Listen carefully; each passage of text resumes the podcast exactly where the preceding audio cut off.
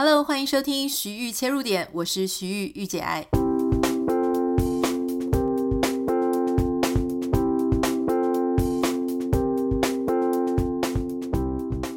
欢迎收听今天的节目，今天很开心哦，要跟大家邀请到一位我们的之前也有来上过我们节目的一位好朋友哈，他是一位多语教学专家，多语就是他。不是只会一种语言，不是很爱讲话的意思，就是说他会的不止一种语言，还会英文啊、日文啊。可是他最厉害的其实是西班牙文。我们欢迎尤浩云。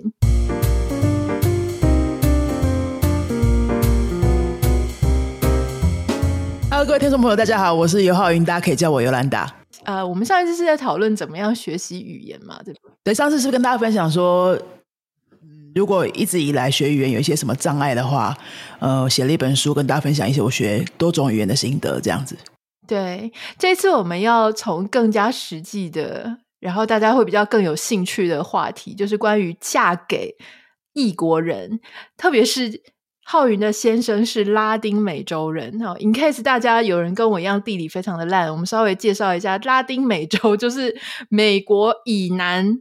的美洲地区包含就是墨西哥、中美洲、西印度群岛跟南美洲。那我、嗯、我如果没有记错的话，浩宇，你的老公是瓜地马拉人，还是他还有混到不同的国家？他是瓜地马拉人啊，瓜地马拉跟台湾是有邦交的国家，哎，很珍贵呢。对啊。他们最近刚总统大选结束，希望我们的邦交会继续。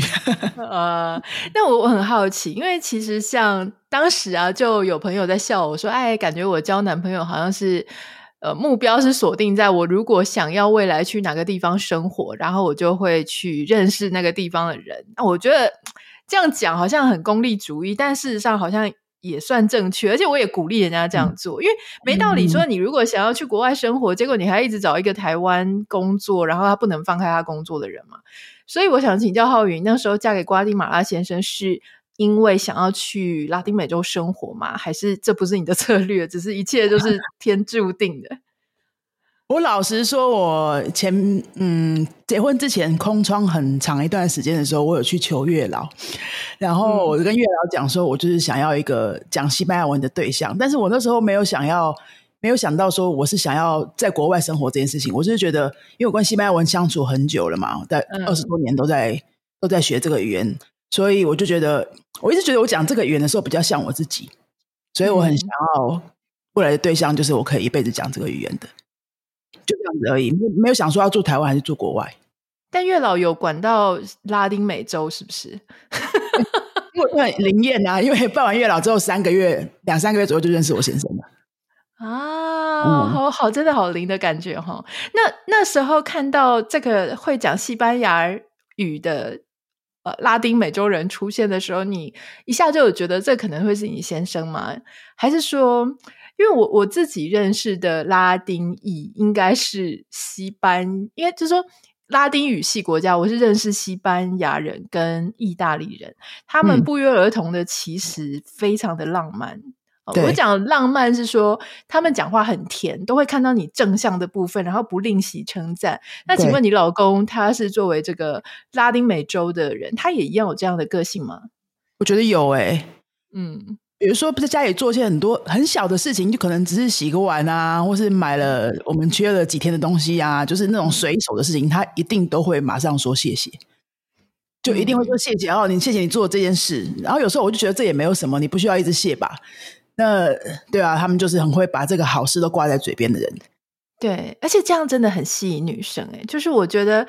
因为台湾的男生或者亚洲男生比较害羞一点，所以有些事情他即使感激，或者他其实觉得你做的不错，他也是放心里。那像我先生，他是虽然住在美国很久，但他还是保有一种亚洲人或工程师的个性。就比方说，我叫他来看我一幅画，嗯、然后我就说：“你看我画的怎么样？”这如果是这种。拉丁语系的人，他们一定会说：“哇，这画的好漂亮，这个山，这个云哦，然后怎么样？”他会讲一大堆形容词，然后就会说你画的很棒。但我先生他就会说，他看一看，他就说：“哎，你这个地方可能还是要再补一下，因为他看起来怪怪的。”然后我这样子就是先压抑下来，结果第二天又发生我在弹钢琴的事情，然后我跟他，我也是说，哎，你看我听听我弹的怎么样？他一样，他就是第一个就先看到你的缺点。我知道他不是恶意，可是你知道那种兴高采烈要跟人家分享的时候，然后结果就被立刻指出缺点，嗯、你那种感觉是很差。所以我后来就整个老娘爆炸，我就跟他讲说，你可不可以看到人家的优点，或者说你要讲话的时候，你要。先称赞人家，然后让人家开心一下之后，你再讲人家要改进的部分嘛，哈。对对对。那所以拉丁美洲先生就是这样赢得你的心的吗？你刚刚安妮塔，你刚刚讲这一段的时候，我有想到我们两个发生过的一个例子，类似的例子。嗯、但是我就是那个讨人厌的台湾人，就是我们一起做我们要教课的教材嘛。那因为一开始我们在。刚开始经营我们的那个西班牙语家教课的时候，呃，是我主导比较多，因为我本我本来就是学教学的，那我就引导他怎么做教材，这样。所以那时候他是在刚开始学习怎么做教材，而且他又不太懂台湾人的思维，所以很多地方需要讨论跟修改。他做完了之后呢，做完一批就给我看，我们已经做到半夜很累了。那我看了之后呢，我就觉得说我很想要赶快把它改好，改好我们就可以去睡觉了。我就马上跟他讲说，你这边这边这边要改，这样，然后他也是跟你一样就爆炸了。哎，他说：“我就做了这么多，难道没有一个可以用的地方，你先可以告诉我哪边是可以用的嘛？”嗯嗯嗯。然后我们就为了那个又吵了一个小时，就也没有睡到觉。就哇，呃，后来我们因为一起创业到现在，这个公司也八年了，就每天其实都在磨合，还在磨合这个事情。就是我就是那个比较很会看缺点的台湾人，我就想要赶快把东西都改好，改好，我们就可以就可以交出去。那他不会，他不会去想有没有改好，可不可以交出去这件事情，他们不想未来的。他们就看现在，嗯，然后现在觉得有好的地方，他们就一定会先讲。那这样子到底是好还是不好呢？好就是你会觉得很开心啊，就是过得每天都好像在天堂里面。嗯，可是不好就是说，好像你会觉得有一些明明就应该要可以精益求精。对，台湾人或者亚洲人喜欢讲精益求精，嗯，就是你好还要更好，就是要到最好。嗯，这个这个在日常生活当中到底怎么样比较好？你觉得？嗯，我后来跟一些做身心灵的朋友聊，常常聊这些事情的时候，他们就叫我要用另外一个角度来看这件事情。他就说，因为我算是也是呃，在朋友圈当中，嗯，会对自己要求比较多的人啊，那又配到一个这么浪漫的拉丁美洲老公，他们我的朋友们就说，你这个就是人你人生要面对的功课。他们他们天上让你，宇宙让你面遇到这个人，就是需要综合一下你一直在很。很自我要求、精益求精的这个部分，可以稍微综合一下。我觉得这样想也是蛮健康的，因为有这个转念之后，我们的沟通的确有好一点。因为以前就是我们两个在两个很极端拉扯的时候，就说不行啊，你都不求进步，你就只是你就是以现况为满足，然后我们怎么经营公司？嗯，然后他就会觉得说，你为什么生活一定要过得这么累？就我们以前其实他在其他国家的时候，真的就是只过现在，连明天都不想的，可能。因为我以前在那边在中南中南美洲那边工作过嘛，我的那边的朋友也蛮多的。他们大部分人都是，诶、他们两个礼拜领一次薪水哦，不像我们这边是一个月领一次薪水，两个礼拜的钱也都不计划，就一个礼拜就会花完。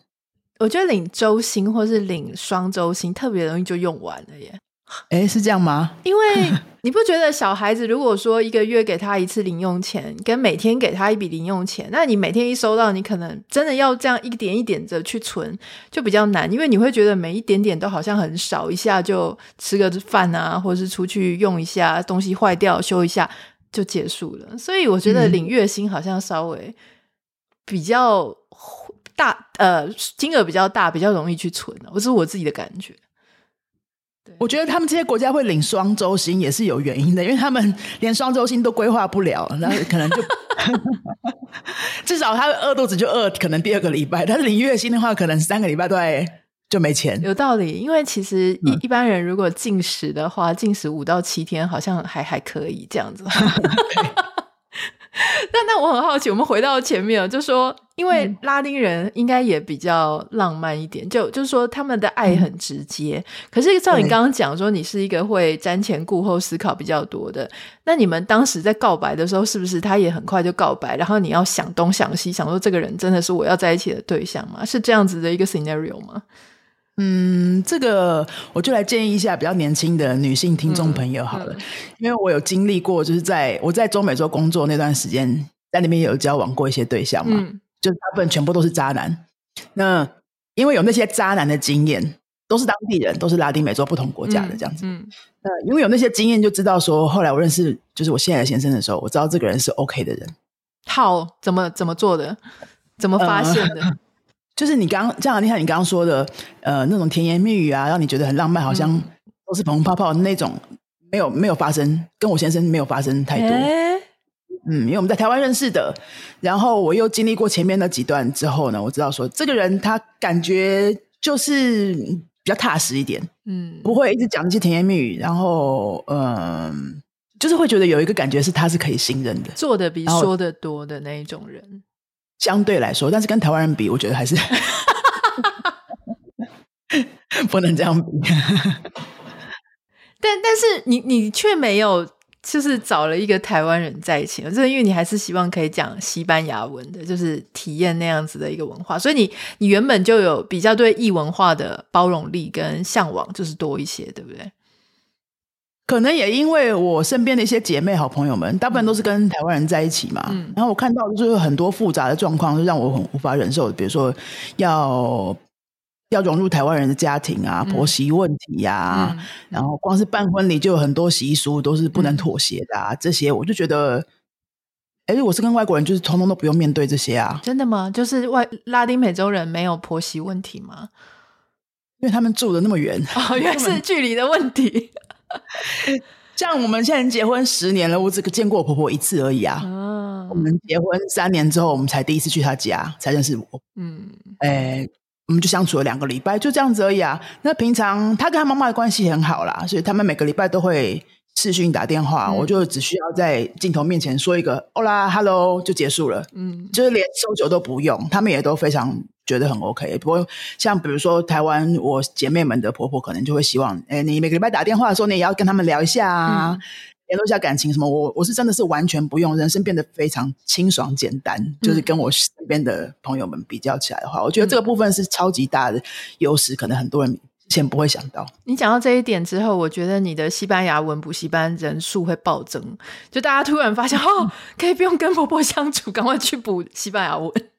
我都跟我的学生们讲说，对你们就是找对象，如果不可以接受外国人的话，就是国家越远的越好，因为你真的就是不不太需要去。嗯，也那比如说有呃跟日本人、韩国人结婚的这种，你可能搞不好每每年还要去个两三次，对不对？而且那些地方的婆婆没有很好搞，啊，这个我不太熟。对，是这样子。就我所知。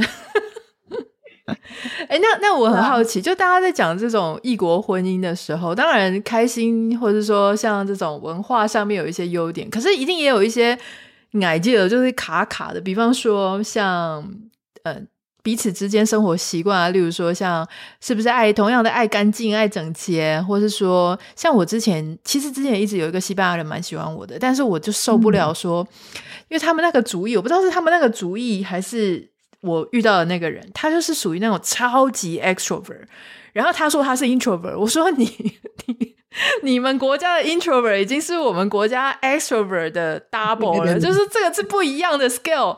然后嗯，他就很吵，我就觉得哦，他们很开心，然后喜欢大家聚在一起，大家一起哦，就是把酒言欢。但你知道，我们就喜欢比较安静，然后比较平静。还有就是，比方说像那个我那个朋友，他当时就给我看他们家的装潢，就传照片给我，就我吓到，就说怎么会有人窗帘是用红色的啊？但你知道，西班牙人就很喜欢红色，不知道跟嗯嗯不知道跟斗牛有没有什么关系，但是他们就喜欢红色。然后我就心里想说，谁会？在家里用红色的窗帘，让我头皮一阵发麻。我就想说，哎呦，大家的美感其实差蛮多的。那就我所知，呃，拉丁美洲、中南美洲应该很喜欢那些繁复的花纹、图腾之类的。但是像我们亚洲，就有有些人是很喜欢简约风，像我自己个人喜欢非常素的素色。你有没有遇到这一些？就是像这一类的文化上或生活习惯不一样，然后需要去磨合的？第一个先讲你刚刚说吵的部分好了，的确是有一点，但是他的吵不太一样，他不是常常喜欢叫朋友来家里啊，就他不太 social 的，嗯，他也自己对于自己不 social 的这个形象感到非常自豪，就是我是一个很不一样的拉丁人，跟你们想的都不一样，嗯，就是他不 social，但是他的吵就是一个人也可以很吵，就比像我们以前我们刚刚结婚的时候住比较小的房子，我们是两个人共用一间书房嘛，嗯、然后又一起创业，嗯，一起要做很多什么教材啊，工作上的事。他是那种坐下来坐在办公桌前面就一定要听音乐，然后一那个音乐都是那种比较动感的，他会一边在电脑面前做事，然后就是身体就那样在跳舞。瑞奇马丁的那一种吗？就突然摇起来了，他对整个过程就是在抖动的这样。这样超烦呢，工作也都是这样，就是没有停下来的那一秒钟哈，我有点受不了。对，这个有点受不了。然后他也觉得说，我们台湾人的安静会让他很受不了，因为他们在那边工作的时候，诶，几乎大部分的企业办公室都是会放音乐的。他们没有在管别人可能不喜欢那一首音乐吗？对啊，不太管别人。可是就是说，公司的空间就会有音乐，嗯，然后他们常就是他刚开始。我们还没创业的时候，他是在台彰化的一间公司上班。嗯，他刚去那边上班的时候，第一个就是问我说：“为什么你公司会没有音乐？”他会想要听台语歌吗？说不定大家会放一些比较 local 的音乐，他也受不了啊。他就觉得一定要有一个声音这样子，嗯、然后我们开车的时候也是啊，诶，开车就好好开。像我们开车，我们都会想说听一个安静的 podcast，比如说听你的啊什么这样。对，那他们就听动感的音乐，然后一路的就是一边跳舞一边开车，整个就是很过动。这是我第一个有点需要习惯的地方。那我的我的 podcast 对他来说就是很像丧礼在播的，就是那种声音实在是太安静、太平稳了，疗愈。哇，对啊。嗯，这个就是一个第一第一个要磨合的地方。后来我们的结论就是，我们一定要分开书房。嗯、就是，嗯，对，这个有时候不太能磨合的，就但找到一个方法就好了。让我们就是书房就直接分开，之后很多摩擦都没有了，关系就变得好很多。可是我个人实在太难搞了。我先生虽然跟我是不同的房间，我们中间隔了一道墙，但他声音，他听的音乐声音你只要稍微大一点点，可以传到我这边，我就会立刻说：“你可不可以戴耳机？”所以这种真的不能嫁给拉丁人，对不对？如果你很爱安静的话，他可能会觉得什么我不爱他了，为什么要这样挑毛病？他们都不懂。对对对嗯、我如果是拉丁人，可能会先帮你想你的那个这个行为有什么优点可以讲。哎，真的吗？嗯，哦，你想要安静吗？那我们来想办法找一个中间点。所以他是尊重你的，他只是真的跟你的习惯不一样。对啊，对啊，因为他反过来跟他说：“我需要这个安静，就像他需要那个热闹是一样的事情，嗯、就是我们需要的东西不一样。这个真就是说讨论折中点的部分，他非常 OK。嗯，就是我觉得我观察身边有一些，这不能讲国籍啦，可能讲应该也是人的个性有关系。但是比例上来说，就是如果两边都是台湾人的话，好像这个部分女生会让步的情况，我看到的是多一点点。嗯。”因为其实这个事情，对，虽然你说是跟个人的喜好或者是个人个性有关，但其实他成长的环境当中遇到这种类型的人的数量的多寡，也会影响到他觉得他该不该让步。我的意思是说，比方说他如果在那样子的环境，大家都很喜欢热闹，那突然之间他。发现他的配偶是不行的，他可能会觉得你很奇怪。可他如果从小就在亚洲，那虽然他自己很喜欢动感，但他知道有一大群人是喜欢安静的，他可能就比较更加愿意配合一点。嗯，哦、那那那那饮食呢？饮食文化有什么不太一样的地方？例如我知道他们好像很喜欢吃肉，是吧？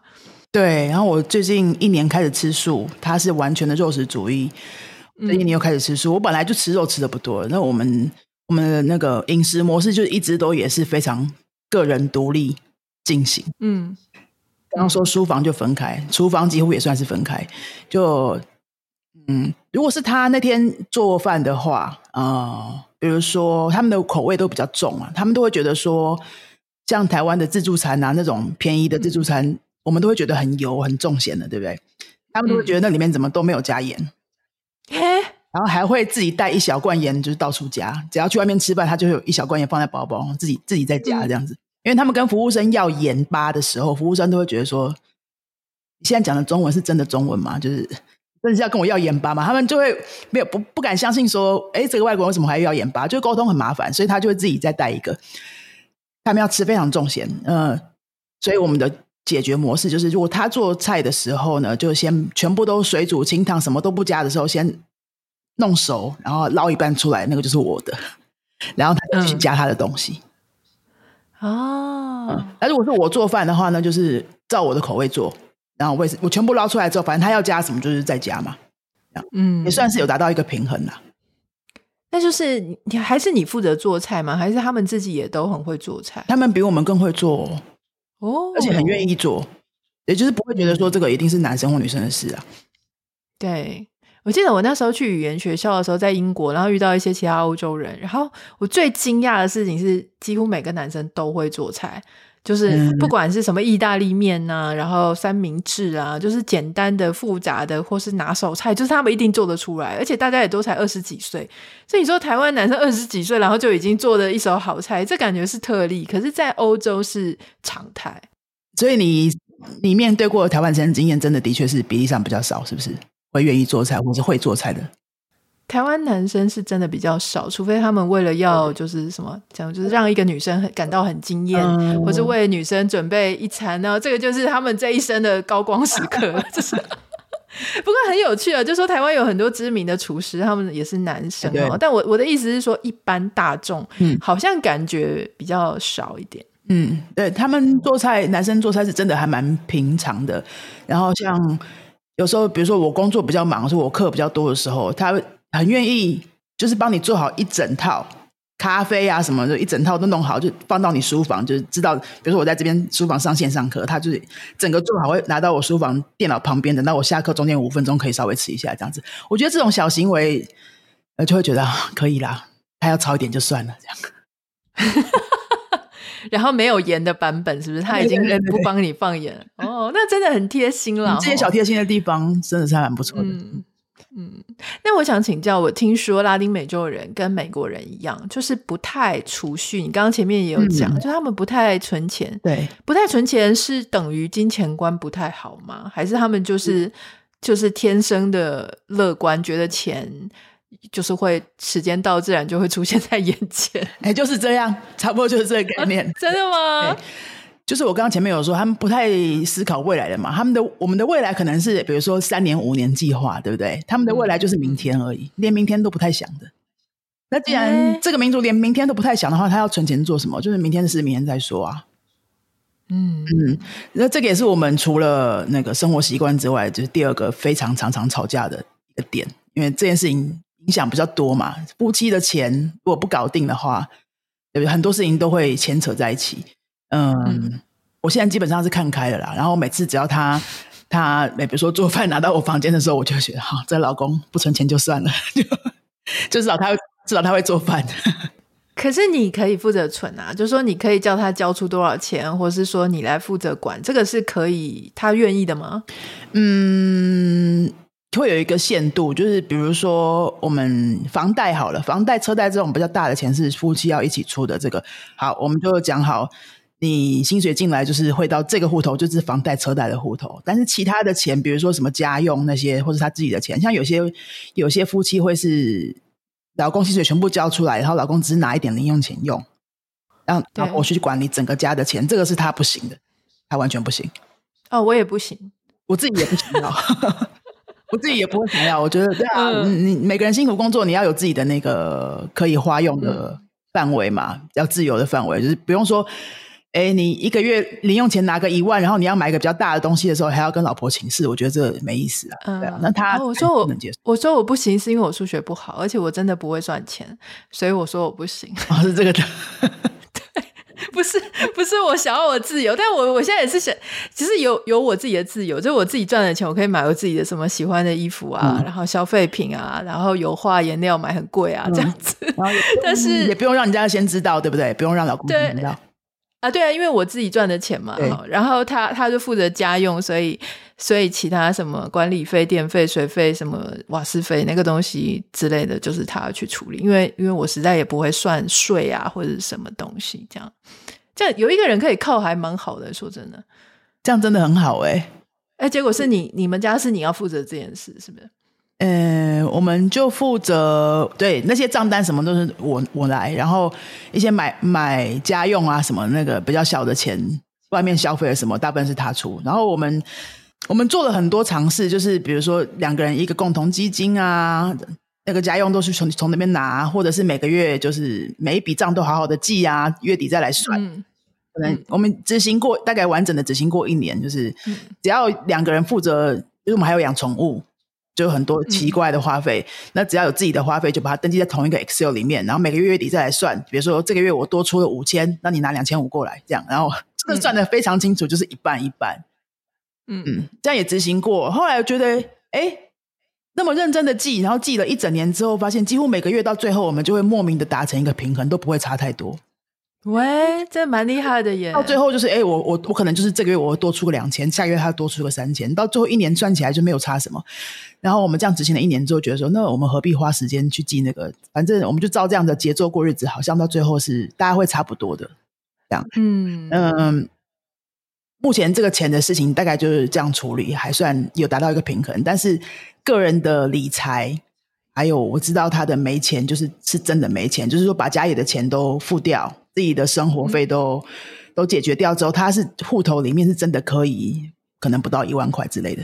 他就是我们的没钱，嗯、我们台湾人说的没钱，可能是我有一笔定存放在那边，我知道我不会动它，然后我现在没有多余的钱可以应用，这叫做没钱，对不对？就是说我我还有两间房子，然后我还有好几个保险，然后我现在只是说户头里面只剩下，例如说五位数之类，然后我说我没钱这样。对对对，他们的没钱就是说，真的对我们来说会是你明天就没钱花的那种没钱。所以，嗯，对啊，这个我看开这个部分之后，就是要自己先自保，自保就把自己都弄好好，嗯、然后常常跟他洗脑说，你就继续这样子过日子没关系，但是你哪一天真的你养不起自己的时候，我是没办法养你的哦，就是一直要这样子跟他洗脑。那他会怎么讲？他会不会觉得你好，你好严厉哦？就是很严厉的在讲这句话。他会觉得受伤吗？还是他就懂了这样？不会，他知道就是对啊，那个是他自己该处理的事。就像我们刚刚前面讲的，诶做饭啊、书呃书房啊、生活习惯什么，就是他们可以分得很开，不会说、嗯、呃，因为我们是夫妻，我们一定要一起怎样怎样。你的事情就你的事情，我的事情就我的事情。然后你的空间我不进去，他其实都不太进我书房，我进去他书房一次。我不我不跟他讲的话，他也会有点不高兴。这样哦、嗯，就是对于这个事情看得很可以，可以分得很清楚啦。所以，对啊，我赚的钱就是我，他也不需要赚，我知道我赚多少，或是我有多少存款什么的。然后他有时候就是偶尔不小心被我知道说，你怎么会接下来五千块的宠物费你你拿不出来之类的？对，就是不小心会知道的。嗯、可是，对啊，我发现那个状况的时候，我就提醒他说：“呢，哎，你现在几岁咯？如果你退休之后没钱，你要记得这我没办法哦。”然后就。就这样提醒一下他，不会怎么样。他知道那个是他的事情。嗯、那这个刚刚你有提到，就是说其实他们非常重视个人隐私跟空间，嗯、对不对？像台湾有很多，就是我知道很多夫妻啊、情侣之间会互相看手机，而且还觉得我看你手机、我看你电脑是理所当然的。你只要没有做什么亏心事，你为什么？会怕我看，对，但是跟啊、呃、外国人交往通常是不行，对不对？我我所听到的通通都是不行，我的经验也是不行的，对，诶，就会觉得说没有必要啊，没有必要，我也不尊重他们，对，不相信也不尊重的，对对对，我我我有时候只是偶尔开开玩笑说，哎，你今天下午去那个地方，我不小心知道你可能有打卡什么的，我不小心知道你没跟我讲哈，是不是跟哪个谁谁谁什么朋友，我们知道的女性朋友去。哎、欸，他会有时候这个他会变脸的，就是我明明就他知道我是开玩笑，你是不相信我，就会这个反应就会比较大，啊、这个比我刚刚说那个说你没钱的反应还大，就很介意。对他这个这个信任的部分，就是说了会信任，你就真的要做到。所以，呃，对方的包裹不开，手机不看，碰都不碰。可是你真的需要，比如说，哎，我需要你手机里面的一个资讯，你拍的一个照片，我现在要。我们公司要用之类的，他是可以很放心的，就说那你就直接开，然后他也他也相信我说我不会去看其他的东西。呀，yeah. 那刚刚像我们提到就是拉丁美洲人的个性，那我之前呃，我有一个朋友，他之前一度就跟阿根廷那边有工作上的联系，那他就提到讲说，呃，他发现，哎，不是阿根廷，他是跟谁？但总之是中南美洲一个国家哈，那他就发现说，他们那边感觉。工作效率不像亚洲这样，亚洲是那种爆肝式的，然后立刻非常的会回应，嗯、就是 responsive。但是那边人就不是，那边人觉得说，你干嘛要这么紧张？你干嘛要那么激动？这事情明天再处理就可以。就他们动动作的跟工作的呃，速度是慢的。对，你，你有觉得是这样子吗？你自己之前也在那边工作几年，嗯，这是常态吗？这是常态啊，对，对他们来说，我们才不是常态。就我们的这种，我们的这种节奏跟要求，对，我们是比较奇怪的。这样，什么事情都可以明天再说，是真的哦。然后明天他告诉你说明天再说，其实明天也不会好。对，听说明天也不会好，就只是一个呃推脱的一个借口而已，的一个说法而已。嗯，对，他们的节奏真的就是这样，就是你看我刚刚说的钱，明天再说。工作也可以明天再说，家里该解决的事情都没有关系，就是一切，反正我们就是很享受，享受现在这个 moment。以前，但是现在这个 moment 你没有享受啊，就是没有享受才会逼他嘛，对不对？但他就是说没关系，我们可以闭上眼睛就度过现在这一秒，对了，是这样吗？对啊，对啊，现在这个 moment 没有享受，是我们没有享受，但是他们有啊。哦，对，他想说，请你不要来打扰他在享受。对啊，对啊，就是这个。如果一起工作的话，几乎只要跟这些民族一起工作过的企业公司什么，或是个人，大家都会有一样的感觉啦。然后我们那时候在那边，呃，我是在那多米尼加那边工作，我在那边教学嘛。然后我们是呃外交部外派的一些计划，所以除了教学老师之外，也有派很多，比如说工工业的技师啊，教他们做。农业的啊，教他们做养殖渔业的啊，各种专业的技师，在他们就是在帮当地做一些基础建设嘛。嗯、每次开会，他们会聊到的话题也差不多就是这些，说啊，这些国家没救了，就 告我们告诉他们可以这样这样这样，你就可以种出什么什么东西，他们根本不在乎啊。我们现在。过得很好啊，我们为什么要改变？我们为什么需要诶、欸、种更多的东西，或是让这个效能更提高？不需要啊。嗯、但我们看起来就是很需要，他们就觉得还好。世界上的另外一边真的是用完全不同的逻辑在过日子的，但是人家真的也过得好像没有比较不开心啊。我猜忧郁症或者躁郁症可能会少很多，因为事实上 他就比较不会自己这样逼迫自己嘛，哈。不过我很好奇，因为你跟你先生一起，等于现在是一起在做一个 business 啊，一起在做这个事业。但如果他自己的习惯是这样子，比较 freestyle，比较动作比较慢，这样要怎么样两个夫妻一起做事啊？对，就我要找到他的使用操作手册。嗯，呃，这个也花了蛮多年的时间。那前前三年五年，我们我有时候觉得我会好像不是夫妻关系，我们就只是室友。嗯，对，因为我们谈的都是工作，然后有太多事情需要解决，大部分解决都是因为我会先看到问题，一定是我这边先看到问题，对他来说，世界都没有问题啊。嗯对他来说，就是对我只要每天学打开电脑，或是走进办公室，有学生会来让我教，我就觉得一切都没有问题。这样，那我就会一直想说啊，我们学生不够啊，我们要再做什么啊？这样，所以对我要找到这个使用手册，我是怎么找到？就不太能够期待说他也是一个跟我一起经营这个 business 的人，我就要直接把他当成一个员工，啊，老公直接当成员工。其实我们是我们两个看起来好像都是创创办人这样子。那把当员工就是什么意思呢？就是我给他这个任务。我就把它讲清楚，说这个任务是什么时候要做完，然后要做到什么什么要求。嗯、呃，没有做完的话会怎么样？怎么样？就是跟其他我面对其他我们家的老师都一样的态度。这其实真的有点难啊！现在到现在还是继续调整的。找到这个使用手册之后呢，就是就是给他任务，让他做；给他任务，让他做，直接把它当做做那个做任务的机器就好了。嗯，就如果是可以做到这样，摩擦会少一点。我我自己也有看过一对夫妻在美国这边，然后他就是。太太是这种非常厉害、非常能干的一个房地产业务，那他已经当到很资深了嘛。哦那他的先生呢，也跟他一样在做房地产，可他先生真的就是比较慢，嗯，然后很温和，那、嗯、感觉就是不是像像他太太一样，真的这么锐利，很会谈判，很会议价这样。那后来我就整个跟他们互动过，我就发现说，哦，太太就是负责去跟买家啊、卖家，就是这些实际的事情，都是太太一手。操盘一手在在做，先生就负责那种最后都已经谈成了之后呢，给你那个合约制式，那合约都制式的，啊，就给你制式的合约啊，负责把该填的地方填一填，嗯、还有就是负责插那个牌子，因为。因为美国这边房地产啊，说如果这家这个房子现在正在要带看，然后正在要出售，他们就会在你的前面就插一个牌子，这个牌子上面就是说这是哪一个哪一个中介公司啊，他现在已经这个房子是 open to sell。然后他先生就在那边负责擦牌子。我想说，对，我对我想说，这个先生可能就跟你老公一样，就是他老婆就跟他说：“好吧，你能做什么就去擦牌子好。”这个这个必须帮我老公讲一下话，是没有这么废啦，没有那么废，是不是？还有做很多事情，因为我们像我们这种，嗯、呃，会比较看起来外面外面看起来比较会规划、比较会冲的这样的角色的人，嗯、一定也有我们弱的地方。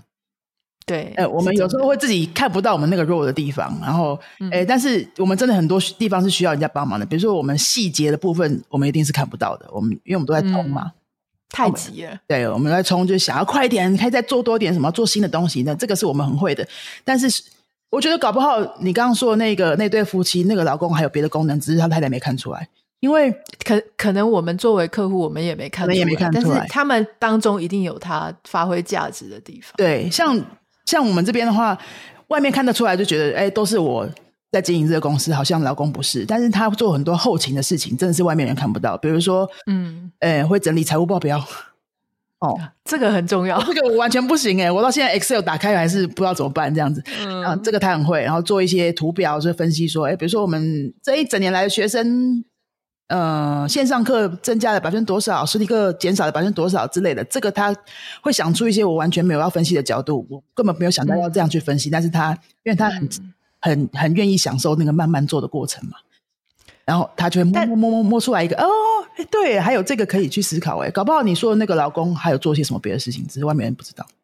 但我没有办法想象他一边听着非常摇滚的这种拉丁音乐，一边去做 Excel，好好笑哦。哎，那我想请教，就说像你你也有提到说，呃，台湾跟拉丁人还有一个蛮有趣的事情是，呃。台湾的人喜欢说什么事情都要先一起讨论一下，可是拉丁人他们会觉得，如果他不过问你，你也不要干涉他，就是说比较个比较独立的那种感觉，是这样吗？对啊，嗯，比较年轻的时候，我身边女性朋友姐妹们，她们常常就会就会说，哎，我我男朋友不喜欢我穿这种衣服，有没有？或者是，哎，我剪这个头发需要先跟我男朋友讨论一下，如果要从 长发剪短发这种。对，有吗？就是要问一下说，说啊，我现在如果剪短发的话，你会不会不高兴啊？对啊，或者染个头发的话也是啊。对啊，对，懂、啊。然后，嗯，我我我从长发要剪短发的时候，我还真的有问他一下，他就是他的反应就是，嗯，这你的头发自己决定就好。哦，嗯，这真的就是你可以对你自己的身体有自主权。对，嗯，要染要烫，然后或呃服装做什么改变，呃。有些男生也不喜欢女朋友穿太露啊，什么那些的，嗯，完全都没这些问题。反正我们只要做什么改变，他都会先看好的嘛，所以他就会直接说：“哎、欸，这样好看哦。嗯”或是“哎、欸，你没你没尝试过这种衣服哎，以前没看过你这样穿的也不错哦。”就是即使他心里我不知道怎么想，他一定都会先说好的这个部分。嗯，那你可以接受你老公就突然去剃光头，然后不跟你讲吗？我不太知道。应该是想说不行吧？对啊，这那他可以继续维持他的这种呃个人事情、个人解决的生活模式，所以我也没办法突然变成他那个样子。嗯、我我还是会维持这种我我我我想事我事情想要跟你讨论一下，或者你为什么不跟我讨论一下这种生活模式，我可能也不会改啊。但但只要把这个背后的这个逻辑抽出来，再跟他讨论，其实他可以接受。对我就是。还是原来的我这个样子，他就是还是原来他那个样子啊。好了，节目节目的结束之前，要不要提醒大家一下？说如果呃，我们有一些姐姐妹妹们啊，或是兄兄弟姐妹们，他们要跟拉丁美洲的人谈恋爱，或是走进婚姻，你有没有什么要给他们的建议？就是说有什么样的差异是他一定要事先先了解一下，做个心理准备，确定 OK，那这一段婚姻会走得比较好。嗯我们结婚前有讨论一些点，我觉得还蛮重要的，就是马上就先问：第一，你可不可以接受不生小孩啊？然后第二，你的宗教信仰是不是需要我配合？嗯嗯，我们才交往两个月，我们就都这些都讨论过了，因为我们比如我们在走在街上，遇就是经过教堂的时候，我知道他是会去教堂，以前在他的国家是会去教堂的。我就说，那如果我们长远走下去就好，你会希望你会有这个期待，我都要礼拜天陪你上教堂吗？嗯，完全不会，就是跟刚刚的逻辑一样。你想要怎么过，就是你继续这样过，嗯、然后我就这样过，这样子，就是互相尊重对方原本的生活模式，这样。所以生小孩，然后宗教，跟那个嗯，婚后要住哪里？婚后要住哪里这件事情很重要，因为大家都会幻想。我觉得我发现一件事情，不不只是嫁到中南美洲，或嫁到英国啊，或是跟美国都好，嗯，就是大家都会，女生或是男生都会有一种说啊，当然是这样啊，不然呢？嗯，可是其实常常对方跟他想的是完全不一样。嗯，对，嗯，这个真的要先讨论，然后你。对啊，不然你到最后的结果跟你原本不一样，你是有很多沟通，就是会很麻烦。那我们那时候，我那时候问他的时候，他就说就是都可以啊。但是我是我，其实，在台湾跟他的国家，我也是都可以。我主要是介意说会不会需要跟他婆家住，然后我就、嗯、我就先问说会需要跟你家人住吗？那他就说你放心啦，因为我妈也不会要。我妈很害怕，我要坐坐在她旁边。对对，拜托你赶快让我自己过自己的日子，这样。对，他们也，他就是他们的长辈也会也会比较知道，相对来说也比较知道怎么过自己的日子，不会一定要有小孩黏在旁边呐，这样子。嗯。然后另外第四个就是语言上，如果是不管是跟哪一国的外国人在一起，假设你们在台湾生活的话，我觉得要让他好好的学中文是真的非常重要，因为我有很多朋友就是也是这种异国的，然后。就是没有太要求另外一半，不管是另外外国人是男生还是女生，如果你没有好好要求另外一半他的中文的话，你就是真的是每天带着一个巨婴过生活。你还没生小孩就已经有小孩了，就他很多事情没有办法自己解决。他缴的账单出问题，他要你陪他去，因为他说不清楚。然后他的他要买一个包裹，你要帮他下订单。然后他要报名一些什么，像我老公爱跑马拉松，就是他都要去上那些中文网站系统去报名。嗯，打字要你帮他打，可能连自己的中文名字都打不出来。这种就是你太多小事，如果他不会这个国家语言，全部都要帮他照顾好好。那相对来说，如果是我们去哪一天要需要去他们的国家过生活的话，如果我们不会当地的语言，你是不是也是可能不太敢出门，不太敢自己出门？万一开车发生什么事情，对不对？之类的，对，就是语言部分，我觉得不要妥协，就是一定要。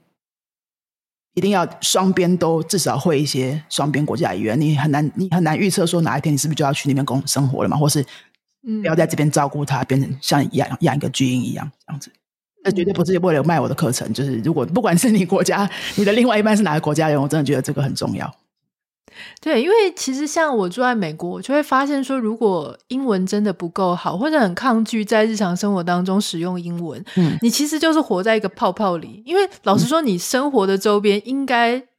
以讲英文居多嘛，可是如果你真的都很不敢使用，然后也不去学习，也不去提升的话，你就真的就只能跟一个小小的圈子，然后你也不会对这个地方有归属感。对，因为你会觉得大部分的你所遇到的人事物都不是真正跟你有很强的连结，那你唯独就是要把那个语言学好，那你才能够跟更多。更广的这边的人社群，不管是工作社群、社团的社群，或是邻居这种人际关系社群，你会有更深的那种 bonding 了。我觉得这个是，就是我很同意你讲的，这个事情非常的重要。对，然后，然后困难点是说，嗯。因为觉得那个外国老公或外国老婆很辛苦啊，然后中文真的很难学啊，所以常常就是放不下。然后他可能就因为这样，反正他觉得你都会照顾他，帮他弄好嘛，所以他可能三年五年也都没学。嗯、那个拖越久就越难开始，然后你就会越来越辛苦，因为你们随着婚姻生活一直经营下去，你们会一起纠缠在一起的事情就会越来越多，所以你要帮他的忙就会越来越多啊。那其实真的就是要。狠下心，我学生也常常问，因为我们学生有很多都是因为跟那些国家的人在一起来学这个语言的，他们常常问说，到底要怎么样可以让另外一半就是好好学中文？就是要放手放飞他，然后比如说去买东西的时候，你就再也不要开口；或者你们去餐厅吃饭的时候，你也都不要开口，就让他随便乱点，点到看他点到什么奇怪东西，他就吃就对了。就是真的要让他独立啦，像有点像养小孩，真的这样。然后可能就是狠下心，三五个月之后，他就知道说，这个人不会再帮他了啊，他就是必须去想办法。这样，最后的建议。我们今天非常谢谢浩宇，他今天带来非常生动的故事，然后还有很有很很实用的建议。那如果大家呢有对浩宇有任何想要更多的了解，我待会会在我们今天的节目简介栏放上他的粉砖，那大家可以直接跟他联络。不管你是对西班牙文有好奇，或是你是正在教西班牙文的老师，你好像也是老师们的老师嘛，嗯、对不对？对对对。对，都可以跟他联络。那如果对我有想要任何做 feedback 的话，你可以私讯到我的 Instagram 账号 Nita 点 Writer N I T A 点 W R I T E R。那我们就明天见喽，拜拜。谢谢 Nita，拜拜。